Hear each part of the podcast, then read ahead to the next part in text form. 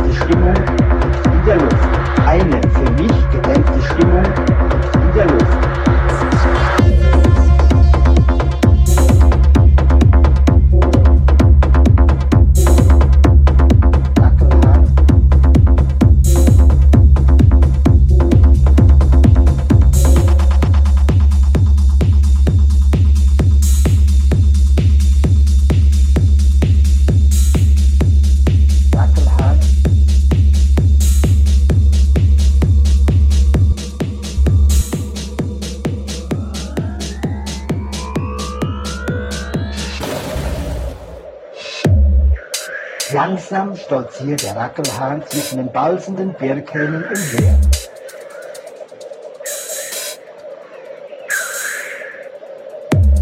Etwas zu übermütig balzen die zwei kleinen Hähne in der Nähe des Bastardes herum. Der vordere Hahn ist besonders mutig und das Unheil nimmt seinen Lauf. Blitzschnell hat der Rackelhahn den Birkhahn erwischt was sich vor unseren Augen nun abspielt, ist schon sehr grausam. Mit seinen wuchtigen Flügeln zerschlägt er den Birkhahn. Eine Flucht ist ausweglos. Die starken Schwingen zerfetzen den kleinen Hahn und brechen ihm die Brust.